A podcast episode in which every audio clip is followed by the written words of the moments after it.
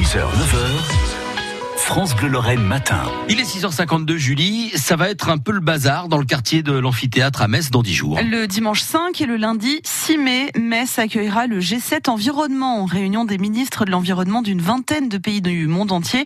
Et les mesures de sécurité seront drastiques. Mode d'emploi dans le plus de France Bleu matin, Clément Lhuillier. Oui, parce que cette euh, réunion sous haute surveillance va nécessiter de boucler une dizaine de rues autour du centre des congrès et du centre Pompidou qui seront les points névralgiques de ce G7. Les principales artères sont la rue aux Arènes, la rue des Messageries et l'avenue François Mitterrand qui bordent toutes les deux le centre commercial Muse.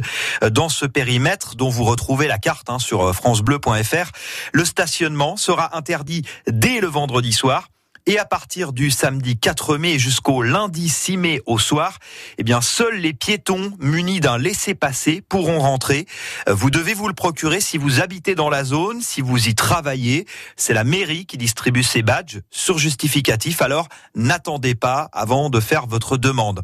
L'entrée de la gare côté amphithéâtre sera bouclée. Mus sera fermé. Pompidou également. Les transports seront déviés. Les collectes de déchets modifiées en conséquence.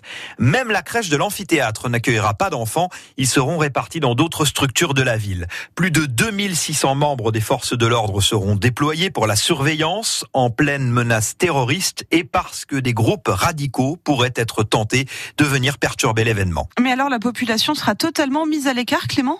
Eh bien, justement, c'est ce que la mairie et la métropole voudraient éviter. Dominique Gros veut que les habitants participent à leur niveau à ce G7. Le maire de Metz. Il y a des désagréments parce que on va bloquer des rues, euh, il y a des espaces qui sont sécurisés.